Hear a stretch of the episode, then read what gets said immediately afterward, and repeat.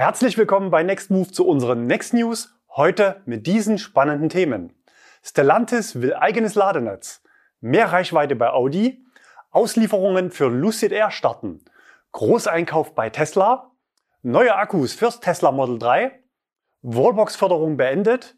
Liefersperre beim BMW iX3. Umweltbonus in der Warteschleife. Faktencheck Stromschlagvideo, alles ganz harmlos oder sogar noch viel gefährlicher. Erlkönigschau und Ladestau. Kurioses Tinnitus vom E-Auto und Neues von Nextmove.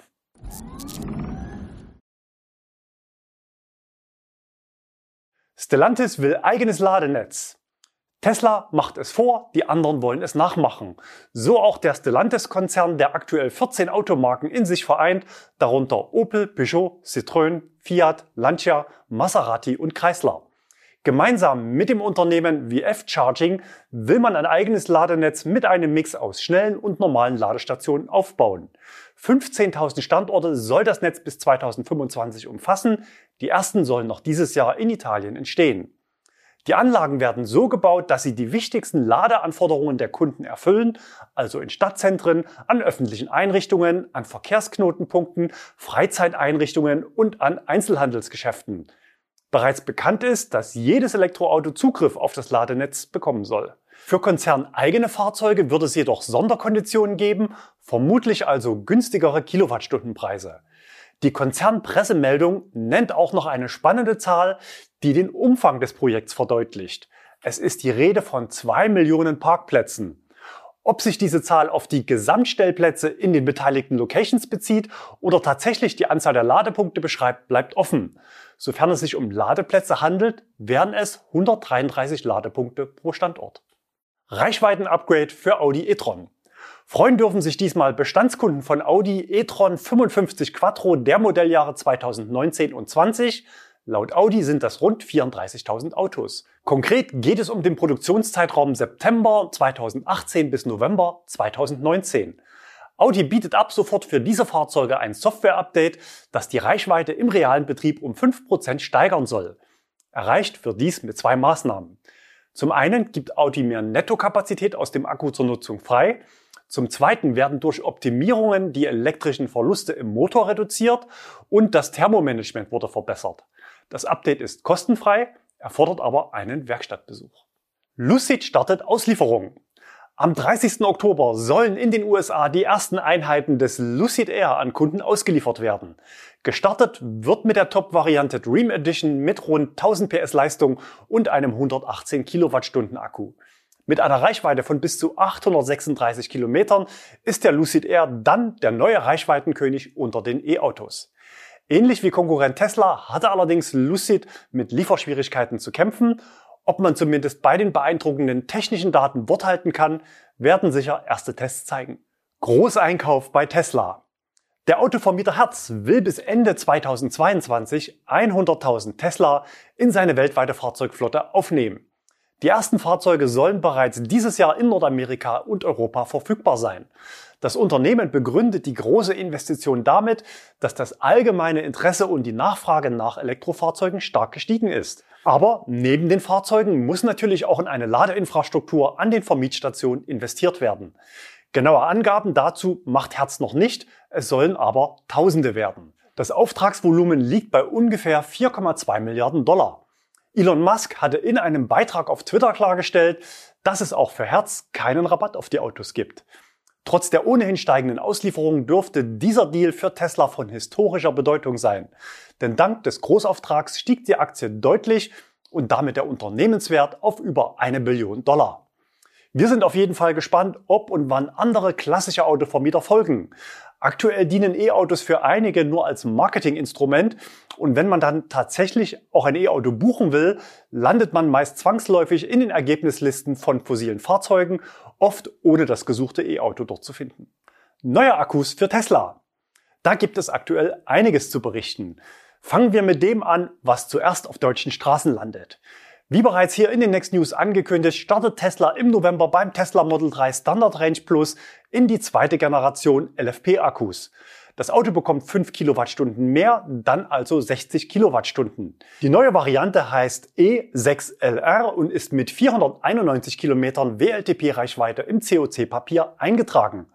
Offenbar gibt es auch einen neuen sogenannten Haarnadelmotor für diese Variante. Dieser ist wiederum bereits mit der Zuteilung der Fahrgestellnummer erkennbar. Die achte Stelle muss ein J sein.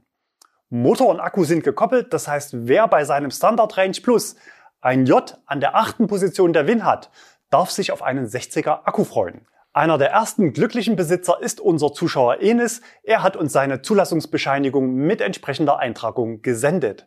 Nach unserer Einschätzung ist es aber so, dass dieses Jahr zunächst nur sehr wenige Kunden den größeren Akku bekommen. Alle anderen müssen das nehmen, was ihnen laut Homepage versprochen wurde, nämlich 448 Kilometer Reichweite. Wer das nicht will und sein Fahrzeug jetzt storniert, wird voraussichtlich erst im Februar beliefert und auch dann ist noch nicht klar, welcher Akku drin steckt. Akkulotterie ist bei Tesla nichts Neues und sollte für Kunden bei einer Kaufentscheidung als Begleiterscheinung einkalkuliert werden. Technologiesprünge und Produktionsverbesserungen bei Tesla sind so schnell, dass man sie oft ohne weitere Beschreibung in die laufenden Prozesse integriert. Die neuen Tesla-Akkus kommen vermutlich vom Marktführer Kettle. Wir sind gespannt, ob sich auch das Schnellladeverhalten im Winter ändern wird. Bei den 55er Akkus ist es nach unseren Tests mit aktuellen Fahrzeugen so, dass der Akku ca. 40 Grad Temperatur benötigt, um die ideale Ladekurve abzuliefern. Tesla geht damit bei der Zukunftstechnologie LFP bereits in die zweite Runde, während es für andere noch Zukunftsmusik ist. Daimler kündigte diese Woche für 2024 den Einstieg in LFP für seine Modelle EQA und EQB an. Die technischen Hürden und die großen Potenziale von LFP hatten wir letzten Winter in einem großen Video eingehend erklärt. Neben Kostenvorteilen bieten die Akkus auch eine deutlich höhere Eigensicherheit in Bezug auf das Brandgeschehen. Im Umkehrschluss heißt das aber nicht, dass bei aktuellen Modellen ohne LFP-Akku der Akku zwangsläufig mitbrennt. Das Foto zeigt einen Mercedes EQA nach einem Brandanschlag. Der Akku ist noch vollständig intakt. Zurück zu LFP und Tesla. Ebenfalls diese Woche wurde ein Lieferabkommen von Tesla und BYD bekannt. BYD hat bereits umfangreich Praxiserfahrung mit LFP-Zellen. Den Berichten zufolge handelt es sich um BYDs neue Blade-Zellen. Das Volumen der Erstbestellung soll bei 10 Gigawattstunden liegen. Das reicht für ca. 160.000 Autos. Bereits Mitte kommenden Jahres sollen die ersten Lieferungen erfolgen. Offizielle Mitteilungen der beiden Partner gab es nicht. Beim Tesla Model 3 Long Range, also mit der großen Batterie, macht Tesla ebenfalls den nächsten Schritt. Laut Nutzerberichten wurde diese Woche das erste mit neuem 82 Kilowattstunden Paket von LG in Europa zugelassen. Bisher stammten die Akkus mit dieser Kapazität im Tesla Model 3 von Panasonic. Panasonic wiederum ist aktuell auch der einzige bekannte Zulieferer für Teslas neue 4680er Zellen, die demnächst in vielen Modellen zum Einsatz kommen sollen. Diese Woche zeigte das Unternehmen einen Prototyp seiner 4680er Zelle für Tesla. Die Testproduktion soll im März 2022 in Japan beginnen. Ab wann die Zellen im Auto landen, ist noch nicht bekannt. Wenn Tesla dann Zellen auch in kompletter Eigenproduktion fertigt, sind es mit BYD, LG, Kettle und Panasonic fünf verschiedene Zellhersteller aber nicht für fünf verschiedene Autos, sondern alle könnten theoretisch im gleichen Modell landen. Auch in anderen Bereichen gibt Tesla weiter Vollstrom, nämlich beim Aufladen an Tesla Superchargern. Das Netzwerk hat sich in den letzten 18 Monaten verdoppelt und wir planen es in den nächsten zwei Jahren zu verdreifachen, sagte ein Tesla-Manager. Im Service-Netzwerk werden die Lücken weiter geschlossen. Wir zeigen euch Bilder von unserem Zuschauer Matthias aus Dresden. Dort startet offenbar in Kürze ein neuer Store und ein Service Center. Voller Vorfreude vom gleichen Ort berichtet auch Bernd. Er war 2018 beim Next Move Day auf dem Lausitzring mit dabei und ist damals noch eines unserer importierten Model 3 gefahren und ist seitdem vom Tesla-Virus infiziert. Wallbox-Förderung beendet. Konkret geht es um das Förderprogramm des Bundes für Ladestationen an privaten Stellplätzen von 900 Euro pro Ladepunkt. Wir hatten zum Start des Programms vor knapp einem Jahr in einem Video alle Details erklärt und hier regelmäßig Updates geliefert. Der Topf wurde zwischenzeitlich mehrfach aufgestockt, aber jetzt ist sehr wahrscheinlich erstmal Schluss. Die KfW bittet auf ihrer Webseite darum, keine weiteren Anträge einzureichen. Von einer Prüfung zur Bereitstellung weiterer Mittel ist aktuell nicht mehr die Rede. Auch in begleitenden Meldungen schaut man eher zurück und zieht Bilanz. Insgesamt wurden rund 900.000 private Ladepunkte gefördert. Wer bereits einen Antrag gestellt hat und einen Zuwendungsbescheid bekommen hat, ist natürlich vom Ende nicht betroffen, sondern kann noch umsetzen. Denn es heißt ja, erst beantragen, dann bestellen, dann umsetzen und erst danach den Förderbetrag abrufen. Bis jetzt sind ca. 175.000 geförderte Ladepunkte in Betrieb. Das heißt, der Großteil des Programms muss noch gebaut werden. Rein statistisch wurde für ca. drei Viertel des aktuellen Bestandes an Autos mit Stecker im deutschen Fahrzeugbestand eine Wallbox beantragt. Liefersperre beim BMW iX3. BMW hat einen Lieferstopp für viele BMW iX3 verhängt, die aktuell eigentlich in diesen Tagen an Kunden ausgeliefert werden sollten. Betroffen ist auch unser Zuschauer Alex. Er hatte sein Auto im Februar bestellt. Jetzt kam einen Tag vor der geplanten Auslieferung die Nachricht, dass es einen Auslieferungsstopp gab und das Auto beim Händler verbleiben muss. In Foren berichten auch andere Nutzer, teilweise waren die Autos bereits zugelassen. Grund ist offenbar der Akku. Intern heißt das Programm G08 BEV Hochvolt Zellmodul.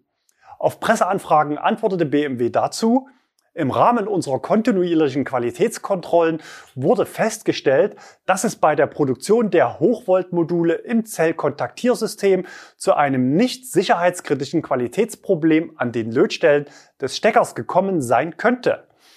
Die von diesem Qualitätsmangel potenziell betroffenen Fahrzeuge wurden vorsichtshalber umgehend gesperrt. Die Analysen und Abhilfemaßnahmen werden schnellstmöglich getroffen. Nutzer im Forum berichten, dass Austauschakkus aus China auf dem Weg nach Deutschland sind, was ungefähr zwei bis drei Monate dauert. Die Kunden sind natürlich sauer, wenn man das neue Auto schon gesehen hat, ist es besonders bitter. Aber natürlich muss der Hersteller so handeln. Solange den Kunden vollelektrische Ersatzmobilität angeboten wird, ist aus unserer Sicht das Nötige getan. Bereits ausgelieferte Fahrzeuge sollen nicht betroffen sein. Eine Online-Überprüfung der eigenen Fahrgestellnummer durch Kunden in Bezug auf Service- und Rückrufaktionen, wie sie andere Hersteller anbieten, ist bei BMW nicht vorgesehen. Faktencheck zum Stromschlagvideo von letzter Woche. Alles ganz harmlos oder doch noch viel gefährlicher? Offenbar beides, aber der Reihe nach. Uns war klar, dass wir mit diesem Thema ein heißes Eisen anfassen und möglicherweise den Sachverhalt in unserer Berichterstattung nicht komplett abdecken. Daher hatten wir bereits im Video den Faktencheck für heute angekündigt und ich will versuchen, das Feedback kompakt und strukturiert aufzubereiten. Und Feedback gab es reichlich. Nicht nur in den über 1400 Kommentaren unter dem Video, auch Insider aus Industrie und Normierung für Ladekabel haben mich kontaktiert. Zunächst nochmal kurz, was technisch passiert. Bei den beobachteten Effekten handelt es sich um sogenannte Ableitströme. In den Ladegeräten der Fahrzeuge sind also zur Entstörung Kondensatoren als sogenannte Netzfilter geschaltet. Durch deren Funktion ergeben sich Ströme, die über das Gehäuse auf der Karosserie landen. Das ist soweit kein Fehler, sondern ein erwünschter Effekt. Die Ableitströme lagen im Bereich 1 bis 2 mA, die zulässige Grenze liegt bei 3 mA. Die Ableitung dieser Ströme erfolgt über den PE-Kontakt der Steckdosen, also den Schutzleiter oder die sogenannte Erdung. In den beschriebenen Fällen war diese Erdung aber fehlerhaft oder nicht vorhanden. Die Folge war, dass unter den geschilderten besonderen Umständen die Ableitung über Menschen wie mich erfolgt, spürbar als Stromschlag, ganz klar unangenehm und nicht gewünscht. Für gesunde Menschen sind solche Ströme aber offenbar ungefährlich. Grundsätzlich bildet der Schutzleiter also einen Stromkreis für den Fehlerfall und bringt die Überstromschutzeinrichtung zum Ansprechen. Die entsprechende Schutzeinrichtung ist zum einen die Sicherung und noch deutlich sensibler der RCD oder FI-Schutzschalter. Letztere sind aber erst seit 2006 in Deutschland Pflicht. Viele Zuschauer schrieben uns, es sei ungerechtfertigt, das E-Auto in den Fokus zu stellen, weil der gleiche Effekt ja auch bei Waschmaschinen, Ladegeräten für Laptops oder Toastern auftritt. Wir berichten hier auf dem Kanal aber über Elektromobilität und ich habe meinen Schlag nun mal am E-Auto bekommen und nicht am Toaster. Es gab mehrere Zuschriften von Zuschauern, die Gleiches erlebt hatten und seitdem ein ungutes Gefühl beim Umgang mit ihren Autos hatten, da sie die Ursache nicht kannten und Schlimmeres befürchteten. Roland hat sich bedankt und schrieb, Dank eures Berichts konnte ich endlich ein bis dahin unerklärliches Mysterium lösen. Wir fahren einen Nissan ENV 200 Camper. Letztes Jahr hatten wir den Fall, dass unsere Außendusche plötzlich unter Strom stand. Wir hatten alles Mögliche im Verdacht, allerdings nicht den zu dem Zeitpunkt ladenden ENV 200. Auch der Umbauer wusste keinen Rat und hat sogar den Elektriker aus dem Urlaub geholt. Wir haben die gesamte Dusche zerlegt und neu zusammengebaut, ohne Ergebnis. Jetzt ist mir klar, dass die Steckdose beim Landwirt wohl nicht geerdet war. Flavio aus der Schweiz hatte uns bereits im Winter angeschrieben, er hatte in Flipflops Stromschläge von seinem Tesla bekommen und hatte einen technischen Defekt in Verdacht. Die Befürchtung vieler Zuschauer, dass wir Medien eine Vorlage für billige Stories gegen E-Autos geliefert haben, ist nicht eingetreten. Wir hatten begleitend auch einen Blogbeitrag auf die Homepage gestellt. Die Medien haben den Fokus auf die wichtigen Punkte, nämlich die vorgelagerte Elektroinstallation gelegt. Berichtet haben unter anderem Spiegel Online, Focus, Süddeutsche, Automotorsport, Autozeitung, Elektroautomobil und weitere. Viele dieser Medien haben sicher auch bei der Autoindustrie Statements angefragt, aber dort herrscht offenbar Schweigen im Walde. Wenn es kein relevantes Thema wäre, könnte man das doch sagen. Steckt vielleicht doch noch mehr dahinter? Die schwierige Entscheidung, die die Hersteller nämlich treffen müssen, ist, bin ich als Hersteller verantwortlich für Fehler in der Hausinstallation und muss ich meinen Kunden vor daraus resultierenden Gefahren schützen? Oder stelle ich das Kundenerlebnis des Ladens voran? Denn wenn ein Auto oder Kabel den Fehler erkennt, dann gibt's wie gezeigt keinen Strom. Einige Zuschauer haben dann noch getestet, ob die Serienkabel ihrer Autos den Fehler erkennen. Man muss übrigens keine Kabel abklemmen, sondern es reicht mit Isolierband die Schutzkontakte abzuklemmen. BMW iX3 Flexible Fast Charger, LED auf Rot, Fehler erkannt, keine Ladung. Nissan Leaf ZE1 Baujahr 2018, keine Fehlererkennung. Gerhard hat 130 Volt und 2 mA gemessen. Anders beim Vorgänger, Nissan Leaf mit 24 Kilowattstunden, Kurt meldet keine Ladung ohne Erde. Polestar 2, Kabel geht auf Rot, keine Ladung, danke an Klaus. Beim Tesla UMC Generation 2 habe ich drei Geräte getestet von 2019, 20 und 21. Alle haben den Fehler nicht erkannt und das Auto geladen. Bei vielen Zuschauern konnten die Systeme punkten, bei denen man nach dem Erkennen des Fehlers die Erdüberwachung deaktivieren kann. Das geht zum Beispiel mit dem gezeigten Audi-System Go eCharger Choose Booster 2. In den Kommentaren unter dem Video war klar zu sehen, dass viele Elektriker ihren Job verdammt ernst nehmen und für Sicherheit in elektrischen Anlagen sorgen. Auch wenn wir inhaltlich nicht in allen Punkten ganz korrekt waren, haben wir von vielen Leuten, die sich mit solchen Themen beschäftigen, Zuspruch bekommen, dass wir das Thema aufgegriffen haben. Die Kernbotschaft ist sicher angekommen, kein blindes Vertrauen in Steckdosen. Je oller, desto riskanter. Der gezeigte Steckdosentester ist bei Amazon jetzt übrigens ausverkauft. Bei Elektronikfachmärkten ist er aber noch verfügbar. Denn eine Sache hat unser Video auch gezeigt. Steckdosen sind auch in Deutschland eine reale Gefahrenquelle. Viele schreiben über Eigenfusch von Vorbesitzern oder schwarzen Schafen in der Elektrobranche, wörtlich farbenblinden Elektrikern. In den Kommentaren findet man Dutzende Meldungen, wie häufig ungeerdete Steckdosen sind. Wer es nicht glaubt, bitte lesen. Es gibt auch Feldstudien aus Deutschland dazu. Jetzt aber zu den Elektrikern und Insidern, die uns geschrieben haben, dass tatsächlich echte Lebensgefahr besteht, wenn andere Fehler vorliegen. Eben war noch die Gefahr die fehlende Erdung einer Steckdose. Jetzt wird der PE-Kontakt selbst zum Feind. Nämlich dann, wenn über diesen Kontakt nicht Ströme wie gewünscht abgeleitet werden, sondern genau umgekehrt über das Ladekabel noch höhere Ströme auf das Auto geleitet werden. Sören, Geschäftsführer einer Elektrofirma, schrieb mir, angenommen der Schutzleiter ist nicht in der Steckdose, sondern vielleicht schon vorher unterbrochen. Eventuell ist dort noch ein defektes Gerät angeschlossen, was deutlich höhere Fehlerströme erzeugt. Dieses Szenario ist nicht unrealistisch. Ein ähnlicher Effekt besteht natürlich auch, wenn Toaster, Waschmaschine oder Vorschaltgeräte von Lampen zeitgleich ihre Ableitströme auf dem PE bunkern, diese aber nicht in die Erde, sondern auf eurem Auto landen. Und es kommt noch schlimmer. Die Insider beschreiben folgendes Problem. Leider gibt es hier noch ein größeres Risiko, das einige Hersteller nicht berücksichtigen. Leider kommt es immer wieder vor, dass der Schutzleiterkontakt von Steckdosen mit der Phase verbunden ist. Dies kann entweder durch Fehler bei der Erstinstallation auftreten oder bei alten Steckdosen mit klassischer Nullung, Brücke zwischen PE-Kontakt und Neutralleiter in der Steckdose, durch einen hohen Übergangswiderstand im Neutralleiter. In diesem Fall liegen auf der Karosserie die vollen 230 Volt mit nur durch die Sicherung begrenztem Strom. Nochmal zum Verständnis, es wurden also in der Dose oder im vorgelagerten Verteiler die Drähte vertauscht. Man bekommt am Auto an den gezeigten Punkten so viel Strom, als würdet ihr direkt in die Steckdose fassen. Und ein schützender FI ist ja erst seit 2006 vorgeschrieben. Aber ist diese Gefahr real? In Bayern gibt es gesetzlich geregelte regelmäßige Überprüfungen der Elektroanlagen in landwirtschaftlichen Betrieben. Dadurch ist bekannt, dass der Anteil von Steckdosen mit spannungsführenden Schutzleiter nicht unerheblich ist. Die Berufsgenossenschaft schreibt ihren Handwerkern bei Arbeiten auf Kleinbaustellen, also nicht geprüfter Elektroinstallation, die Verwendung von sogenannten PRCDS vor, der den Fehler erkennt und den spannungsführenden Schutzleiter mit unterbricht. Wie sieht sowas aus? Wir zeigen euch Bilder von einem Anbieter. Diese PRCDs bieten eine allpolige Abschaltung und damit komplette Sicherheit in beide Richtungen. Natürlich könnte man sowas auch in ein mobiles Ladekabel für E-Autos einbauen.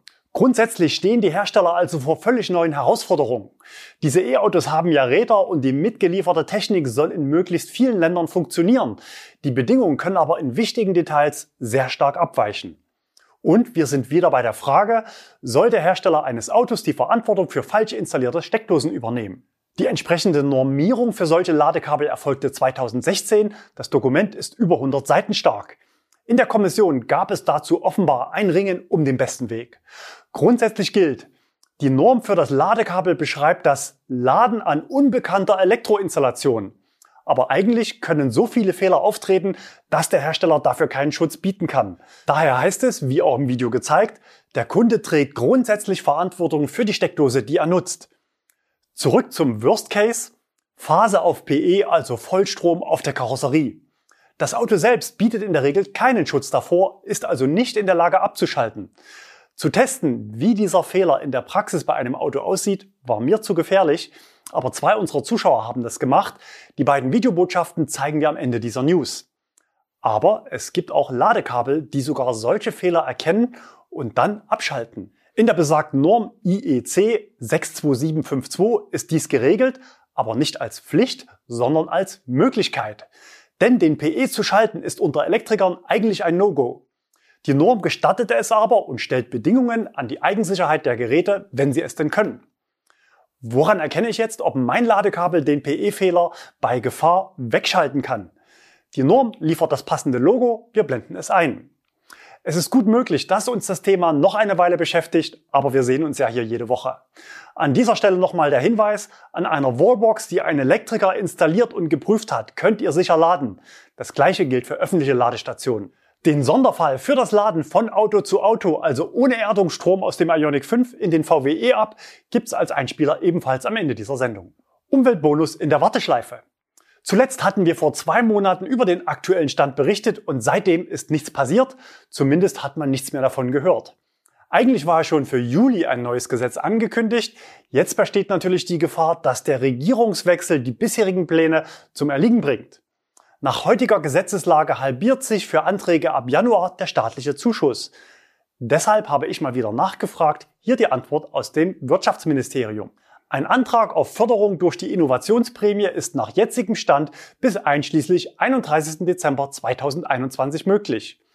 Innovationsprämie ist dabei das Stichwort für die Verdopplung des staatlichen Anteils auf maximal 6000 Euro.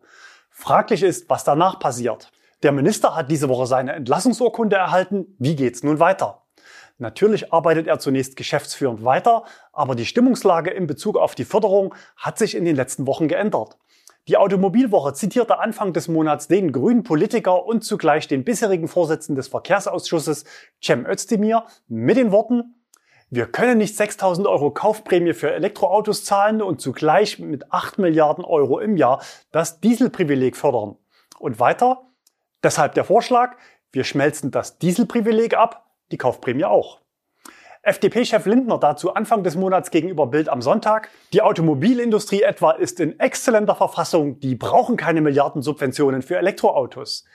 VW-Chef Dies ist da offenbar der gleichen Meinung. Seine Forderung vor einem Monat via Twitter, Kaufprämie für Elektrofahrzeuge beibehalten und bis 2025 schrittweise verringern. VW hat jetzt in einem Papier nachgelegt und schlägt eine schrittweise Reduzierung beginnend ab 2023 vor. Grundsätzlich ist das aus unserer Sicht richtig und nachvollziehbar. Wir können ja nicht Ende 2025 über Nacht von 6.000 auf 0 Euro reduzieren. Für Plug-in-Hybride zeichnet sich aber ab, dass es schon bald zum Ende der Förderung kommen könnte. Denn die mögliche neue Ampelkoalition sucht nach Geldquellen.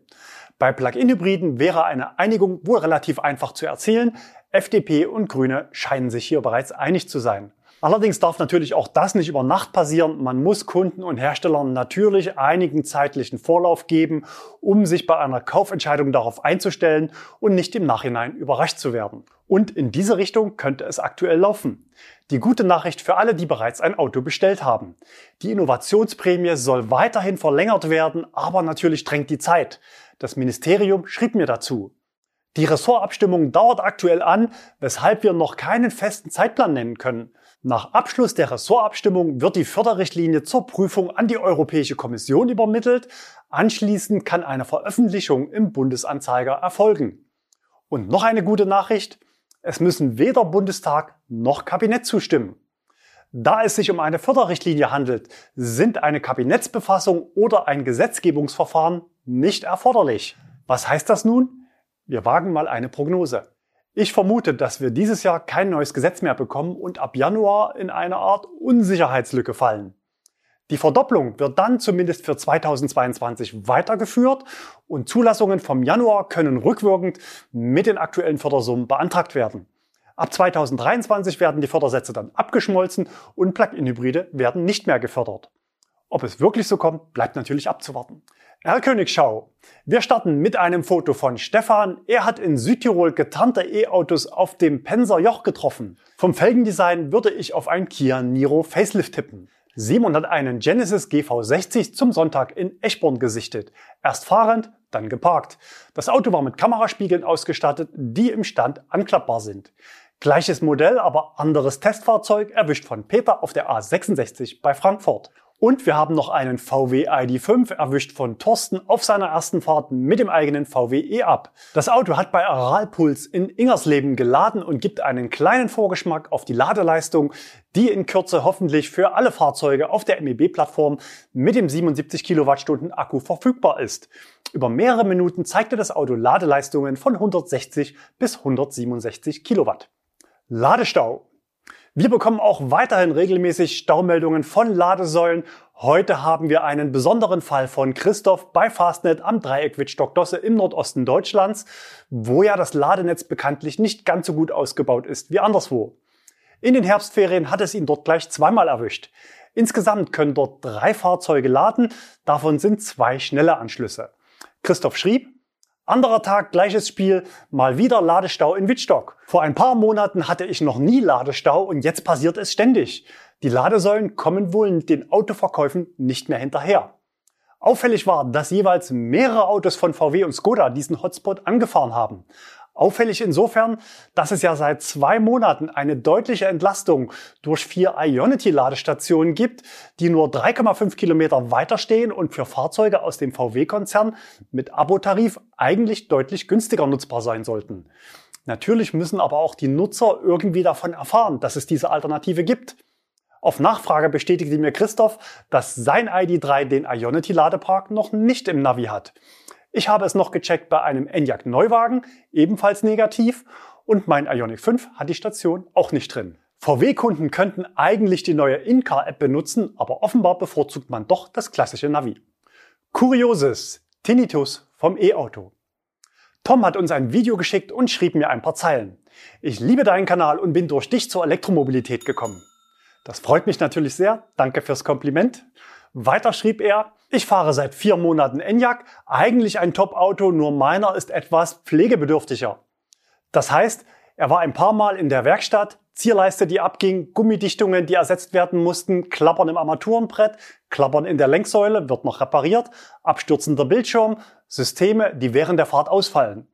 Als Fan unseres Kanals weiß er natürlich, dass manche Hersteller mit ihren Autos softwareseitig noch nicht ganz dort sind, wo man sie haben will und ist als Besitzer dementsprechend tolerant gegenüber Fehlern, zumindest solange es erträglich ist.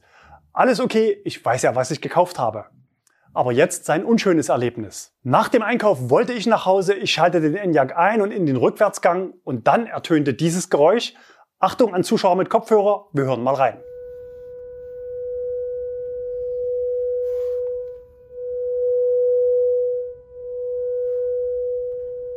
Ich verließ sofort das Fahrzeug und schloss dieses ab, leider ohne Erfolg. Ich rief meinen Händler an und hier konnte mir auch nicht geholfen werden. Ich musste circa vier Kilometer mit diesem Pfeifen fahren. Leider habe ich einen Tag später noch immer einen beidseitigen Tinnitus. An dieser Stelle hört die Fehlertoleranz natürlich auf. Ich bin der Meinung, dass es nicht sein kann, dass ein unfertiges Auto zum Kunden kommt und dann noch dem Kunden Schaden zugefügt wird. Wenn man es vorher gewusst hätte, wäre der Abschlepper oder Abwarten wohl die bessere Wahl gewesen, aber ein Auto, was fährt, lässt man halt nicht so einfach schleppen. Andere Enyaq-Besitzer schildern das gleiche Problem in sozialen Medien. Skoda hatte ja bereits angekündigt, dass man wohl um den Jahreswechsel alle Enyaq nochmal zum Update in die Werkstatt rufen will. Wir hoffen natürlich, dass auch dann die Probleme an Toms Auto weniger werden. Wir haben aktuell 15 Enyaqs in unserer Nextmove-Flotte, die bei unseren Mietern ziemlich gut ankommen. Neues von Nextmove. Ja, für alle, die letzte Woche nicht dabei waren, schaut euch gerne nochmal das Video zum Stromschlag an. Jetzt gibt's hier im Anschluss noch das Bonusmaterial. Ich habe hier Multimeter, kann Spannung messen und Durchgang prüfen, also ob zwei äh, Metallteile galvanisch, elektrisch miteinander verbunden sind. Beim Twizy ist das Besondere, dass er mit einem Schuko-Stecker kommt. Das heißt, ich habe gar keinen Ladeziegel, sondern ich habe hier direkt meine Schuko-Stecker. Die Karosserie beim Twizy ist natürlich größtenteils aus Plastik, aber hier haben wir ein paar exponierte Metallteile. Der Twizy hat jetzt nur eine 60 Volt Batterie, das ist nach VDE berührungssicher. Das heißt, er hat keine Isolationsprüfung, die vorgeschrieben ist bei zum Beispiel Hochvolt Batterien. Selber Versuchsaufbau, Stellantis Gruppe, nämlich Peugeot E208. Ihr seht, es ist der Elektro und hier hinten liegt schon bereit das Multimeter und wir messen an der Türfalle als Karosserie und der PE Protective Earth, nämlich der Schutzkontakt, der unisolierte hier. Und dann was passiert, wenn der Schutzleiter hier auf der anderen Seite des Typ 2 Kabels an der Ladestation oder hinterm Ladeziegel nicht geerdet ist, sondern durch eine Fehlinstallation zum Beispiel 230 Volt Wechselspannung führt. Hier machen wir das mit ungefährlichen 30 Volt Gleichspannung. Die sind hier schon angeschaltet. Das Multimeter ist auf Spannungsprüfung. Das hier ist der Messfühler. Äh, da liegen sie an und 29,97. Naja, fast. So, jetzt nehmen wir mal die 30 Volt, die unsere, naja, vielleicht gefährliche Hochspannung simulieren sollen. Hängen die da dran und dann ist die Karosserie stromführend oder nicht? Ja. 29 Volt. Das ist jetzt nicht verwunderlich. Das ist auch bei allen Haushaltsgeräten so. Die Erde, also der Schutzleiter, der PE, Protective Earth, ist immer am Gehäuse. Das ist auch Absicht und ist auch richtig so, damit wenn innen drin irgendwo ein Fehlerstrom fließt, zum Beispiel der Außenleiter ans Gehäuse kommt, der Strom nicht durch den Menschen abfließt, sondern über den Schutzleiter zurück. Der Sicherungsautomat würde fallen bei den hohen Strömen und niemand kommt zu Schaden. Und zu den Kriechströmen, die ihr gefunden habt, das gibt es auch bei ganz normalem Office-Equipment. Ich nehme jetzt einfach mal hier so einen Samsung-Monitor. Da steht 19 Volt und wir messen das mal. Man sieht, der hat einen ganz normalen Euro-Stecker, also keinen Schutzkontakt. Das Multimeter ist auf Gleichstrom.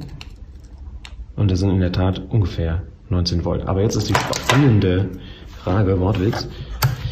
Wechselspannung von dem zur Erde, also zum Schutzkontakt. Und da haben wir 90 Volt. Aber das sind Kriegsströme. Das ist wahrscheinlich nur ein Milliampere. Das haben also alle Geräte, die keine Erdung haben, wie so ein Euro-Stecker. Ganz normal, da ist ein Kondensator zwischen dem Außenleiter und dem Schutzleiter und dem Neutralleiter und dem Schutzleiter. Und da der hier keinen Schutzleiter hat, wo die Spannung abgefüllt werden kann, hat man ungefähr 230 Volt halbiert. Deswegen so naja, irgendwas um die 100. Das zweite Video dürfen wir leider doch nicht zeigen. Hier wurden von einem Elektriker testweise volle 230 Volt auf die Karosserie eines Fahrzeugs gelegt. Weiter mit dem Test Vehicle to Load. Ein Versuchsaufbau habe ich noch und zwar Vehicle to Vehicle. Das heißt, ein Auto lädt das andere. Im konkreten Fall der Ionic 5. Hier läuft jetzt gerade ein Ladevorgang. Man sieht auch, es es blinkt hier. Natürlich darf ich hier nicht das VW-Ladekabel nehmen, denn der erkennt, dass hier eine ungeerdete Steckdose vorliegt, denn der Ioniq 5 ist natürlich nicht geerdet. Und der E-Up lädt jetzt ungefähr mit 2 kW und ich habe gemessen, und ich brauche es euch nicht zeigen, ich habe es mehrfach gemacht, auch Gegenkontrolle mit einer ungeerdeten Steckdose. Hier ist keine gefährliche Spannung auf der Karosserie bei diesem Versuchsaufbau beim E-Up.